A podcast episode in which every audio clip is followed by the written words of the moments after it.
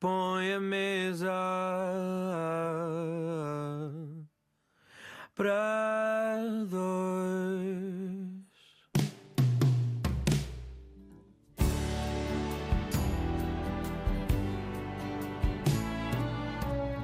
Olá, eu sou o Diamantino José e hoje tenho comigo à mesa o jornalista da RTP, Luís Henrique Pereira.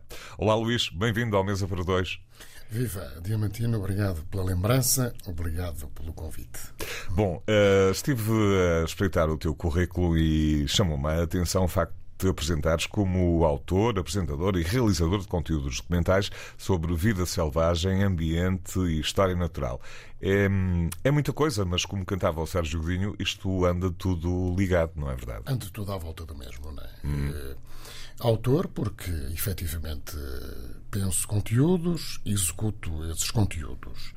É, investigador, porque naturalmente investigo é, para para dar conta uh, desses mesmos conteúdos que escolho, normalmente, uh, e já há bastantes anos, relacionados com, uh, com a vida selvagem, com a natureza, com os percursos selvagens, com os locais de preferência de os habitantes selvagens, os mais diversos. Portanto, no fundo, mostrando e tentando levar, lá está, no campo da televisão, no, o, o espectador a esses cenários selvagens e não ao contrário, levar os cenários selvagens ao espectador, portanto, o espectador no cenário, não o cenário ao espectador, coisa que eu, que eu digo muitas vezes, até em formações e algumas conferências que, que me convidam e a que eu vou com, com muito gosto. Mas, portanto, não me perdendo, hum, sim, anda à volta de tudo isso, quer dizer, a, a natureza, a vida selvagem, o homem, é? nós, nós, fazemos parte integrante da natureza, claro. só que às vezes nos esquecemos disso. É? Uhum. É, uma, é um esquecimento continuado e compulsivo, não é? Mas, eh, mas portanto, sim, é uma paixão, uma paixão muito interessante que eu fui alimentando. E lembras-te uh, quando e qual foi a razão uh, para que enverdasses por este caminho? Pois, vamos lá ver. Eu fui, fui contaminado pela positiva, não é? com, com os, os, os documentários e com os livros, com as séries da vida selvagem que, que a televisão mostrava. Do David Attenborough, por exemplo. Com quem já tiveste a oportunidade de falar, pessoalmente já tive a oportunidade de falar, já tive a oportunidade de privar em 2009, já tive a oportunidade de entrevistar, já tive a oportunidade também de fazer algumas perguntas interessantes em relação a, à forma de como ele pensa as séries, de como ele pensa e executa os documentários, a importância dos consultores, eh, a importância do guião que ele espera que os animais também o leiam. É? mas, mas, portanto, mas tudo isto nasceu muito cedo, devo dizer, claro. não é? Ehm, eu lembro-me que tinham 7, 8 anos e, portanto, eh, eh, os únicos livros que me interessavam eh, eram grandes e carregados de fotografias. Eu lembro da Vida na Terra, do David Attenborough, Planeta Vivo, o grande livro dos oceanos que marcou extraordinariamente, eh, eh, enfim, muitos, muitos outros. Depois, enfim, eh, ia comprando, ia adquirindo enciclopédias, fazia coleções de cromos curiosas, borboletas, mamíferos, insetos, curiosamente, sempre gostei muito de insetos, são eles que governam o mundo, não é? Sem os insetos, nós estaríamos aqui muito pouco tempo, aqui neste, neste planeta comum. Mas, no fundo, essa ideia de tentar perceber a importância da biodiversidade. Porque é que o mundo é tão biodiverso, não é? Porque existem tantas espécies num mesmo planeta e com tantas funções diferentes eh, que, que lhes são atribuídas ao longo de milhões e milhões de anos de, eh, portanto, de desenvolvimento, não é?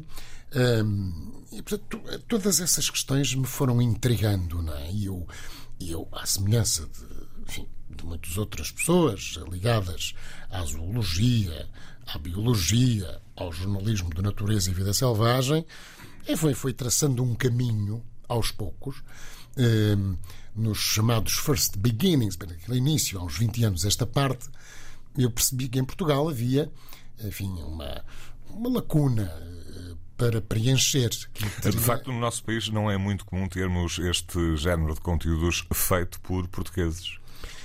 Agora mais, mas enfim, nessa altura não, não havia realmente. Eu estou a falar num programa que, pronto, que, que foi realmente foi, foi interessante porque, porque foi, foi o primeiro, dizem os críticos, quero acreditar que sim, que é o Vida Animal em Portugal e no Mundo, que no fundo eh, replicava em várias plataformas eh, da RTP, eh, e, portanto, que no fundo fazia um levantamento das nossas espécies, não é? que, que mostrava esses cenários selvagens, que mostrava os comportamentos das espécies selvagens, em vários cenários selvagens, os mais diversos, desde os mais escarpados aos mais eh, eh, verdejantes. E, portanto, e, e, portanto, a carreira portanto, foi seguindo, foi seguindo com, com séries documentais, portanto, com os grandes formatos, uh, A Natureza e a Vida Selvagem, um documentário olha, sobre os insetos, que falamos há instantes, Sim. A Vida Secreta dos Insetos, que demorou dois anos e meio só em recolha de imagens de trabalho de campo, mas foi muito, muito gratificante. E, portanto, eh, temos agora, mais recentemente, através da grande reportagem também e da média reportagem, o Linha da Frente, e através também de outras histórias. Portanto, eh, temos a oportunidade eh, também de eh, ir mostrando aos espectadores alguns passos importantes, por exemplo, no que à investigação da vida selvagem diz respeito em Portugal.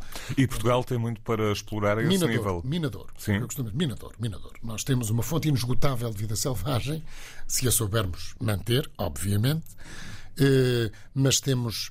Nós temos um Douro internacional absolutamente extraordinário e único, um Tejo internacional absolutamente extraordinário e único, com as chamadas aves rupícolas, o abutre preto, hum, o abutre do Egito, que nos visita nos, nos meses mais quentes, o grifo, né, portanto, aves enfim, de porte considerável, a águia real, que é a rainha das arribas. É? Bom, isto para falar em aves.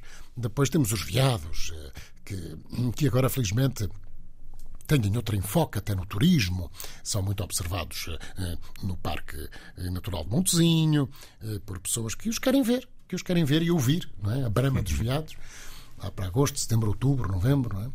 Eh, Na Lausanne, por exemplo, eh, tive uma experiência muito interessante, mais recentemente, através de uma linha da frente, que mostramos exatamente eh, o, o que gravita eh, à, à volta eh, da existência dos veados na Serra da Lausanne, eh, depois do programa bem sucedido de reintrodução dos veados na Serra da Lausanne, eh, e, portanto, que demorou 20 anos a implementar, eh, através dos especialistas da, da Unidade de Vida Selvagem da Universidade de Aveiro, eh, e depois o que é que isso tem dado àquela região? Quer dizer, que é muito, que é muito, não é?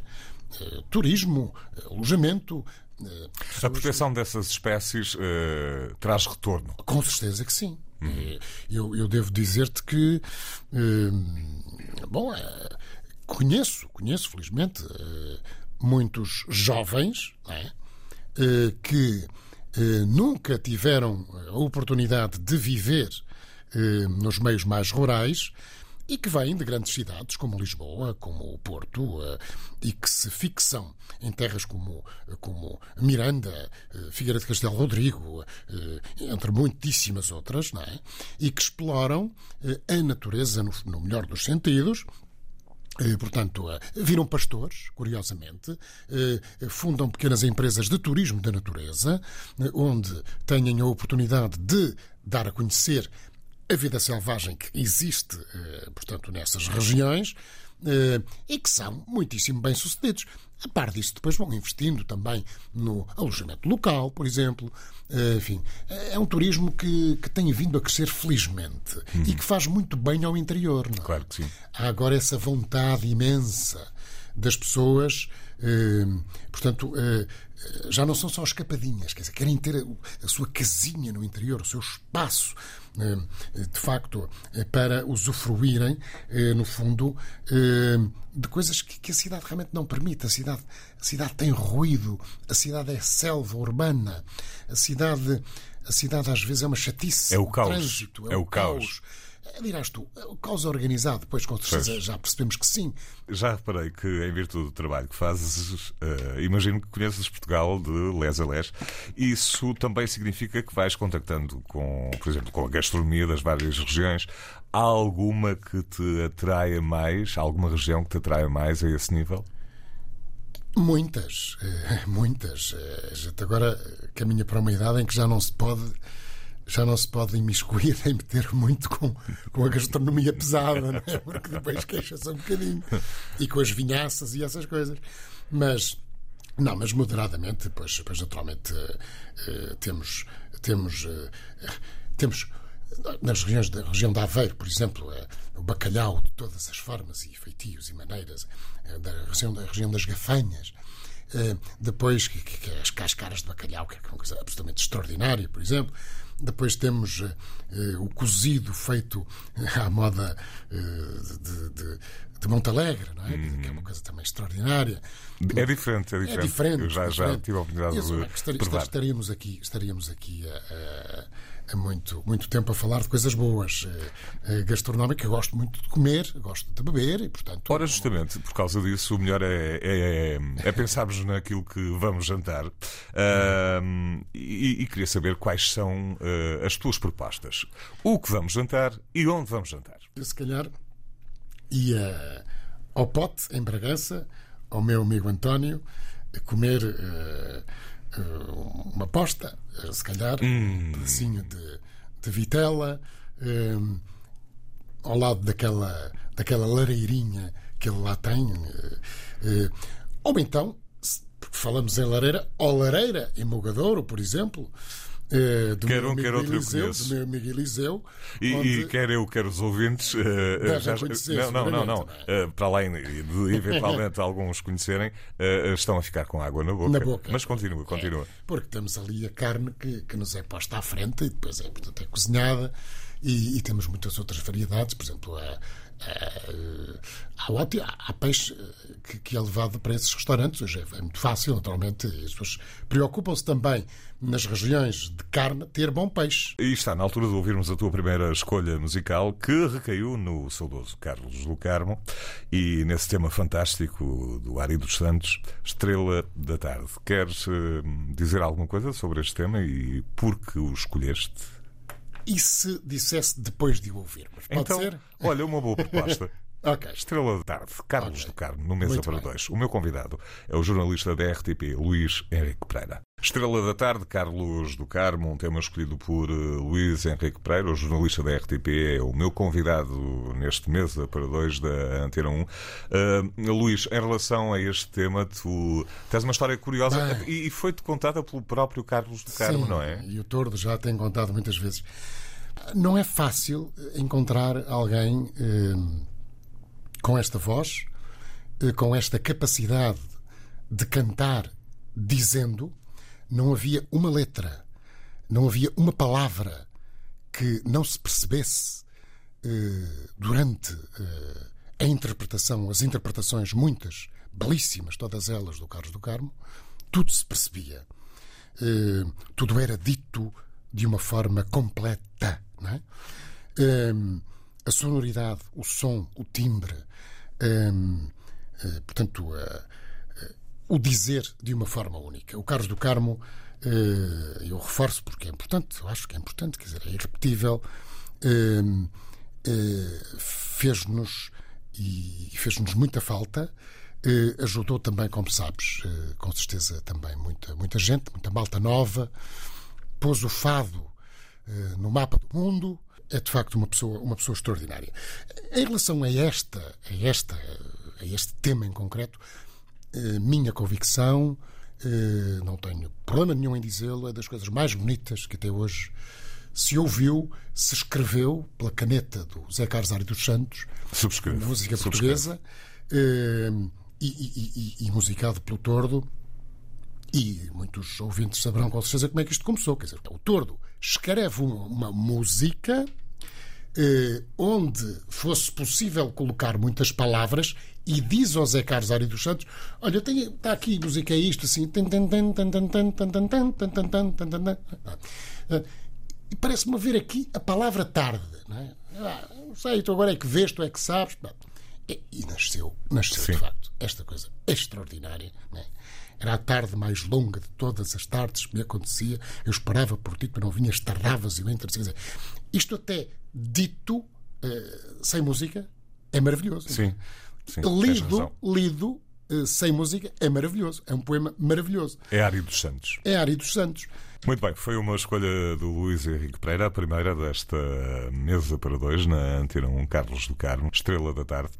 Uh, voltando ao teu trabalho, o teu trabalho para televisão é sebejamente conhecido, uh, mas também trabalhas para a rádio.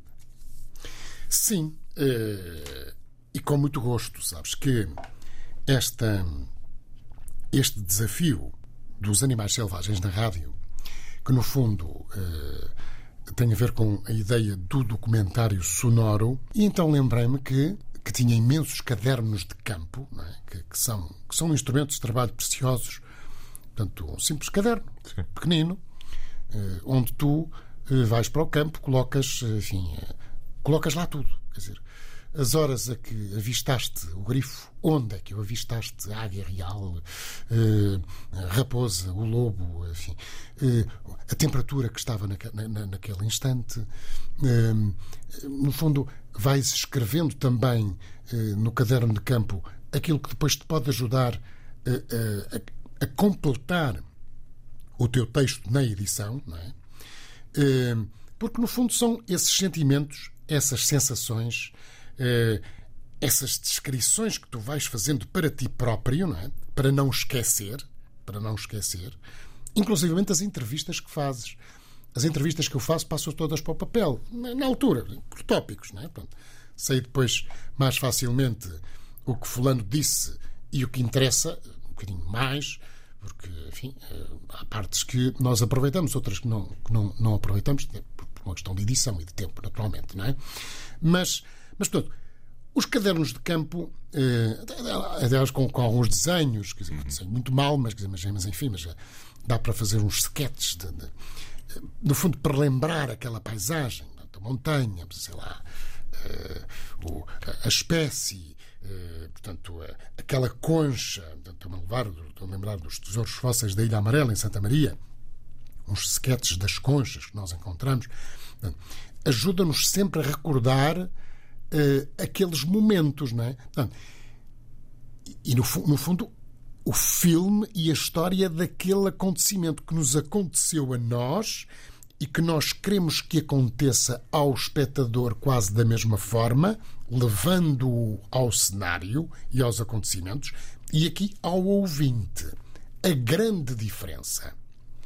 É, é- é que na televisão tens imagem, é que em Na rádio, rádio tens, tens de ser é? muito mais descritivo, Ora. tens mais texto. Ora, aí está. Portanto, a grande diferença tem a ver com a gramática da, eh, das imagens que, que- que existe naturalmente nos documentários e que não existe na rádio. Portanto, essa gramática de comunicação eh, tem de ser eh, na rádio obrigatoriamente com- di- completamente diferente da da televisão. No fundo, eh, aqui, eh, como disseste muito bem, eh, ser descritivo, aproveitar esses momentos que viveste no terreno e explicá-los de forma cronológica, como chegaste, ao chegar o que é que viste, as primeiras sensações, que animal é que ias ver ou ias à procura naquele instante e porquê, se apareceu, quando apareceu, em que circunstâncias apareceu e se apareceram outros. Eh, Portanto, descrevendo, obviamente, todo o cenário, enfim, quase os seus odores, não é? Eh, os, o- portanto, e depois temos aqui uma equipa extraordinária de sonoplastas que, que faz o resto, não é? Que, que ajuda imenso, imenso, não é?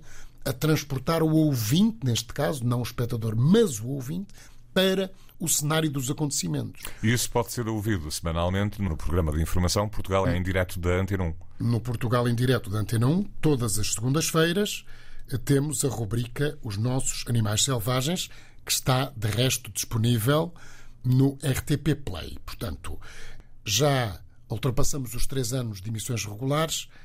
O que quererá dizer que a coisa não está a correr muito mal. Claro que não. Claro Acho que não. eu. Aliás, eh, pelo que sei, o feedback por parte eh, dos ouvintes tem sido ótimo em relação a essa rubrica de Portugal em. Mas é muito gratificante. Sim, É muito claro que sim. gratificante. Ahm, o, que te, o, que te agrada mais? O, o trabalho de campo ou a fase posterior em que é necessário juntar todas as peças para obter uma reportagem ou um documentário? Pois o trabalho de campo. Claro, imaginava que sim. A outra fase, ou as outras fases, portanto, antes do trabalho de campo, nós temos, nós temos de ter a, a ideia, a concepção do nosso empreendimento. Eh, portanto, o que é que nos propomos fazer? Um documentário sobre mamíferos, um documentário sobre insetos, um documentário sobre aves, um documentário que mostre uma estação do ano e o que lá se passa, ou as quatro estações do ano. O nosso empreendimento. Depois de termos essa ideia, passamos para os papéis mais meia dúzia de ideias sobre aquilo que gostaríamos de fazer eh, em termos documentais. Depois temos de mostrar isso aos consultores, que fui ganhando alguns e bons ao longo dos anos. E eles dizem: olha, para isto e para esta espécie ou para aquela, era interessante você visitar aquela região e falar com Fulano e Beltrano, porque eles é que são os fulanos que, que conhecem, que avistam, não é? e não têm de ser especialistas. Às vezes, naturalmente, como compreenderás e muito bem, o pastor dá-nos informações preciosíssimas sobre eh, as visitações da águia real, eh, dos grifos, sobre aquele ou outro ninho que nós, evidentemente, estamos a invadir no espaço selvagem, um espaço que não nos pertence. E, portanto, todo o cuidado é pouco, não é? Mas que depois, com todos os cuidados, vamos tentar captar, não é? Vamos tentar perceber o que é que gravita à volta daquele pequenino ecossistema. Eh, O predador, a presa, essa relação, essa trama que depois tem de ser mostrada no documentário. Hum, uma fase de pré-produção. Depois a própria produção. Falar com quem? Olha, vai falar com este, com este, com este e com este. Vai para aqueles sítios e não para o outro, por estas razões. Depois o scouting. Chegar lá, preferencialmente, antes de começar a gravar o que quer que seja, perceber o que é que temos efetivamente debaixo dos pés. Eh, Para nos podermos movimentar. Que material é que podemos trazer para ali eh, e para a zona escarpada, se calhar um diferente. Para uma zona mais plana, outro tipo de material, de captação de imagem e som. Bom, tudo isto. Depois, a fase eh, da filmagem. é? Vamos então, com toda a paciência do mundo, com a qual nos temos de casar desde o primeiro dia, é? casamento para a vida, com a, com a paciência, é? Hum, temos efetivamente que esperar, esperar, esperar, esperar, esperar. É? E durante essas esperas, eh, às vezes, aparecem-nos outros protagonistas selvagens que nós vamos aproveitar para outros programas, com certeza, não é? Sim, não vamos surpresas, desperdiçar. surpresas agradáveis neste Sim, caso. quase sempre acontece. Hum, depois, a outra parte que tu falavas, que é a neurocirurgia, com todo o respeito, e, e perdoem-me a comparação grosseira, é pegar em todo o material filmado, ver efetivamente aquele que está melhor conseguido, eh, perceber aquilo que temos obrigatoriamente que mostrar e perceber que há coisas que, enfim, eh, pelos acertos na captação, é? podemos, podemos eh, desperdiçar. Depois há a produção de texto para as imagens conseguidas. O texto é sempre feito para a imagem e só vai onde a imagem não consegue ir. Exemplo muito concreto.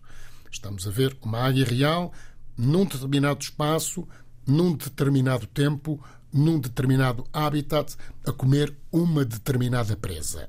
Nós temos de explicar, naturalmente, que habitat é aquele, que espécie é aquela, porque as pessoas estão a ver, não têm de saber, e porque é que se alimenta, por exemplo, de coelhos, quando eles existem em abundância, por exemplo, no caso em concreto. Portanto, a ideia no documentário de vida selvagem, eh, que eu até em algumas formações tenho, tenho, enfim, tenho insistido, uma frase, uma ideia, respirar. Uma frase, uma ideia. Respirar. Uma frase, uma ideia. Respirar.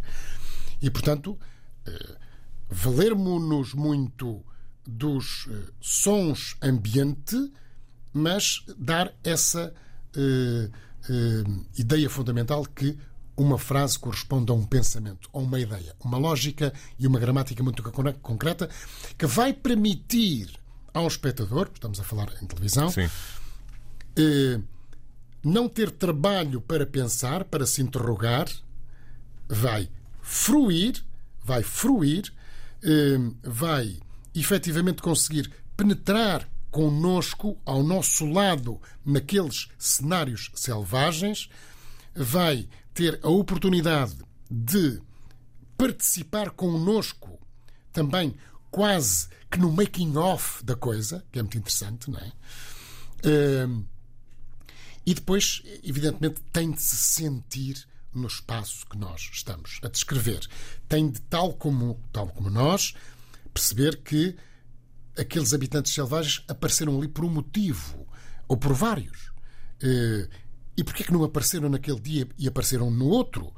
E porquê é que a eles se juntaram outros habitantes selvagens? Portanto, tudo isto eh, tem de ser feito depois na chamada edição ou montagem.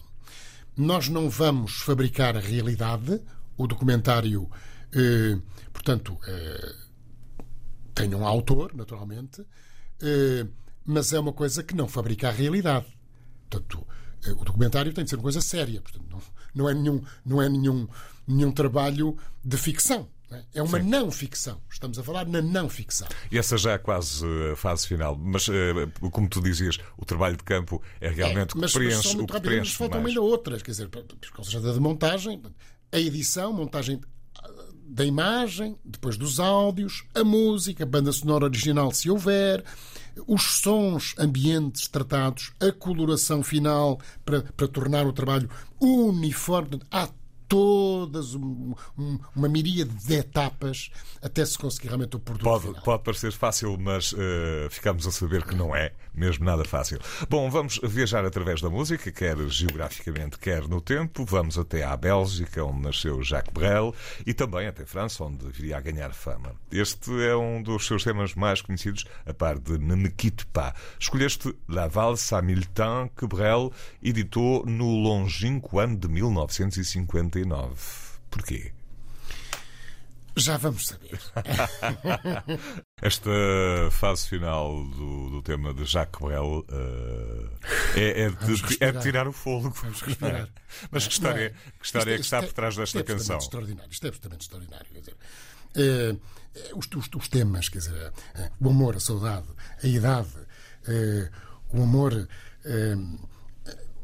Aqui também, aqui também o reino da palavra dita, o âmago da palavra dita, o erro, não é? aquele que, que dizia como ninguém, era próprio, único.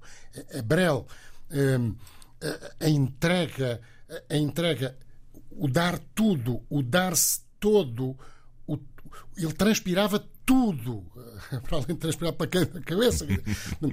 Era uma entrega absolutamente extraordinária. Estamos, estamos ante um personagem que morreu precocemente, eh, um amante eh, apaixonante, tanto para homens como para mulheres. Eh, de facto, o, Carlos do Carmo também interpretou esta, esta, Sim, esta música. sim. Esta música E não é para todos. Isto- é para esta- todos. esta canção não é para todos. é? Mas, mas lá está, quer dizer, hum, amo de uma forma muito particular eh, estes, estes autores de músicas, eh, neste caso, e de palavras ditas, não é? Eh, e, e tu repara, quer dizer, esta cadência eh, é uma cadência que, que se ouve também às vezes que nós quisermos e, e nos parece nos parece sempre diferente de cada vez que a ouvimos é? Mais uma escolha do jornalista da RTP, Luís Henrique Pereira, é o meu convidado neste Mesa para dois da, da Antena 1. Eh, Luís, para além dos trabalhos que realizaste em Portugal, e foram muitos, também já tiveste a oportunidade de, de fazer noutros pontos do globo. Por exemplo, eh, estiveste na Noruega ou na Amazónia. O que te levou a estes pontos do globo? Pois eh, a vida selvagem, eh, felizmente, eh, a Amazónia colombiana, peruana, Amazónia brasileira, estamos a falar, estamos a falar em florestas tropicais que retêm 80% da biodiversidade da Terra, não é?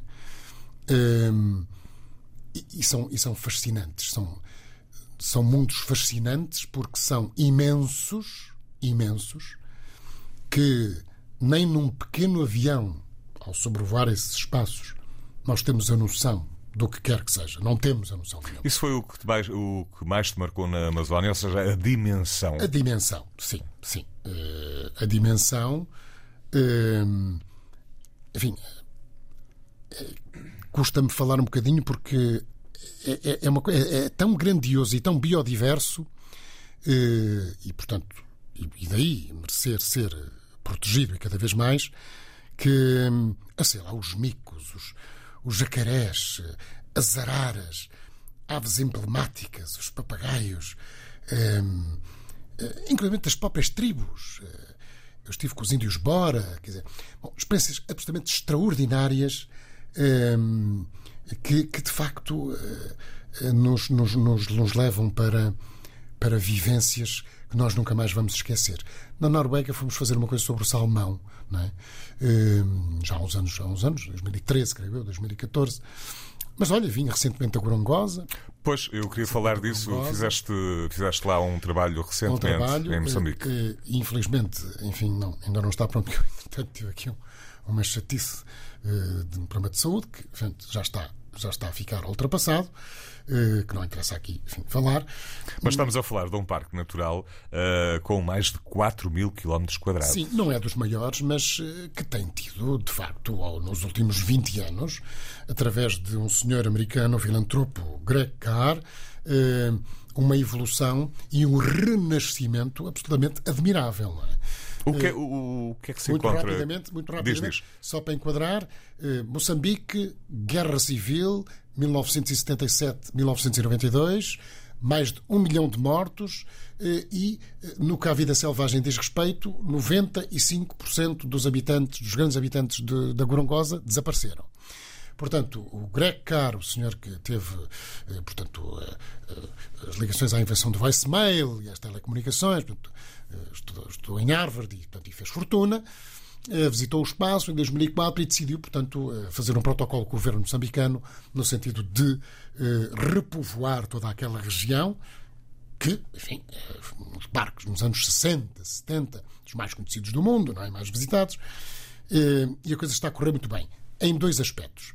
Eh, o regresso, de facto, dos leões, dos elefantes, dos búfalos, dos gnus, eh, toda essa fauna, zebras e por aí fora, que vieram de outros parques, é? necessariamente, mas que já se estão a reproduzir dentro da Gorongosa, mas depois, mas depois, não menos importante, atenção, os projetos satélite para as populações que vivem nas imediações do Parque da Gorongosa, eh, relacionados com salubridade, educação, relacionados com eh, escolas eh, para os miúdos, eh, nutrição, eh, portanto, coisas absolutamente extraordinárias que, eh, portanto, as populações locais estão a beneficiar precisamente eh, numa segunda fase, direi, depois da reintrodução das espécies selvagens. Portanto, é tudo, é todo um misto de investimento eh, que está a ser feito e está a ser entregue aos moçambicanos. Sim. Ah, em 2024 teremos a oportunidade de ver o resultado desse Sim, teu trabalho sim, na RTP? Sim, sim, teremos, com certeza que sim. Vamos esperar por isso. Uh, queria ainda falar contigo sobre uma, um evento que ocorreu há relativamente pouco tempo no Dubai, a Conferência das Nações Unidas sobre Mudanças Climáticas, conhecida como COP. Um, que observações merece da tua parte esta conferência e o resultado que dali saiu? Ora bem, pois nós somos o asteroide, não é? Nós passamos a vida a olhar o espaço, não é? Com, com todo o interesse, pois naturalmente, mas eh, de facto, por exemplo, nos últimos 50 anos nós conseguimos nós conseguimos destruir 70% da vida selvagem na Terra, não é? Ehm, eh, há uns anos atrás, há 30, 40 anos, havia 200 mil leões em África. Hoje há 30 mil, ou coisa que valha. Nós nunca invadimos o espaço selvagem e nunca estragamos de uma forma tão continuada o nosso planeta como o fazemos nos últimos, nas últimos, últimas décadas. Eh, há um pouco essa ideia eh, de que temos de resolver isto tudo em 10 anos. Não vamos resolver isto tudo em 10 anos. Esta é a minha convicção.